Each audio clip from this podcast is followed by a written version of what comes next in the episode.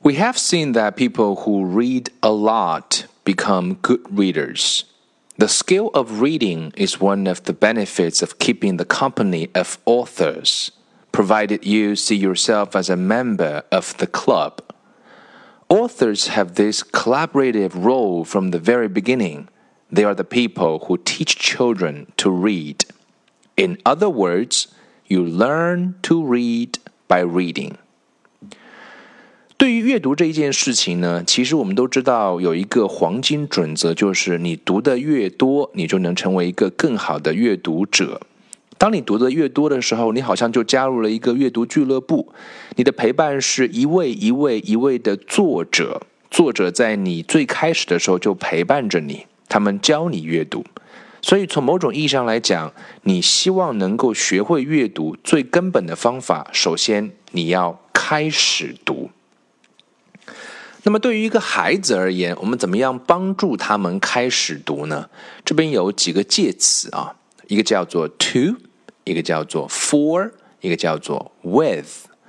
孩子确实是需要帮忙的，那我们去帮他走进文学的世界。首先呢，我们要做的一件事情就是，first you are reading for the child。Who is perhaps sitting in front of you, looking at your mouth as the words come out. 最开始的时候，不管是母语也好，英语也好，我们是读给孩子听。所以这个时候呢，孩子可能坐在你的面前，你拿起一本书，他就看着你的嘴巴动啊动啊动啊动，好像就一个词一个词的往外去蹦。这个是在学母语的时候，我们会会有非常明显的这样的感受的。然后呢，渐渐的、渐渐的、渐渐的，孩子一点一点的长大，他开始对图片开始感兴趣，甚至开始对文字开始感兴趣。Then the child is beside you, sitting on your lap or looking over your shoulder, looking at the book, not at you. You are no longer reading to or for the child, but reading with the child。这是第二个阶段。这个时候，因为孩子随着年龄的增长，他已经不再满足于坐在你面前不动，或者他更小的时候他动不了，他更多的时候是坐在你旁边，坐在你的腿上，坐在你的啊，通过你的你的你的肩膀，他去看那个书，他更感兴趣的是书里面的内容、图片、文字，不再是你。这个时候，我们不是只是读给孩子听，或者为了孩子去读。这个时候，我们是跟孩子一起在读，这是第二个阶段。可是呢，第三个阶段呢，是最容易让我们觉得有一点点 frustrating，有点挫败感的阶段，会觉得说孩子到底有没有学会啊？因为家长心里面总是会有一种焦虑的感觉，会期望孩子学会更难的东西。可是学习有时候并不一定是在有意识的学习。下才会发生的。So, and finally comes that most frustrating moment in many parents' lives when they haven't got to the end of the page and the child turns it over. 所以这个时候，孩子我们会发现，我们有时候会觉得说，这本书我还没有读到最后一页，可是孩子一样已经要啊往后去翻了。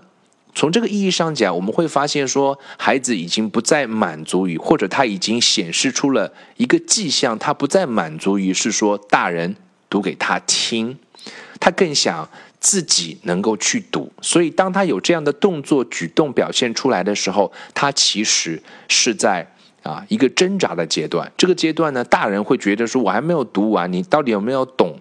可他呢，已经要挣扎着尝试要自己去读了。所以，我们有时候在孩子大了一点的时候，我们就会觉得说，尝试让孩子自己去读。我们会觉得说，If I always read to children, won't they become in, won't they become dependent on me and expect me to do it all the time？尤其是大孩子的时候，我们会过早的去跳过其中的一些阶段，说，如果我一直给孩子读，那他什么时候能够会自己读啊？难道不是？那他不就期望一直是我读给他听吗？其实怀有这样想法的老师和家长都不需要担心。你会发现说啊，你要记住，孩子是没有那么多耐心的。当他能够自己做一件事情的时候，他一定会自己去做，而不会依赖于你。当他还依赖于你的时候，也许这个时候你可以做一些什么。所以，我想这几个介词可以值得我们去思考一下：read、reading to、reading for and reading with children。